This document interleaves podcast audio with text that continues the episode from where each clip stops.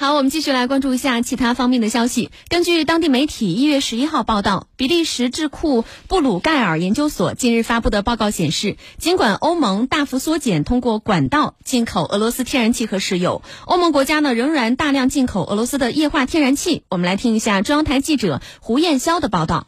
比利时媒体报道称，虽然欧盟缩减进口俄罗斯能源。但并未禁运俄罗斯液化天然气。由于俄罗斯液化天然气运输距离近、价格低廉，欧盟在这个问题上睁一只眼闭一只眼。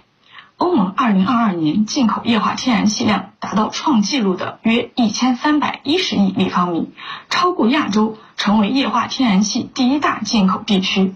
其中，从俄罗斯进口的液化天然气量仍保持稳定高位。2022年的前九个月里，欧盟从俄罗斯进口了165亿立方米的液化天然气，远超2021年全年的113亿立方米。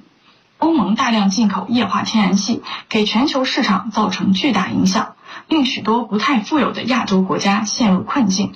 比如，巴基斯坦目前就正在经历天然气短缺和天然气价格达到历史新高等问题。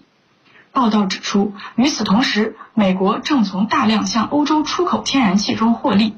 自俄乌冲突爆发以来，欧盟从美国进口液化天然气的数量增长了百分之六十，从非洲和中东的进口量也增长了百分之五十。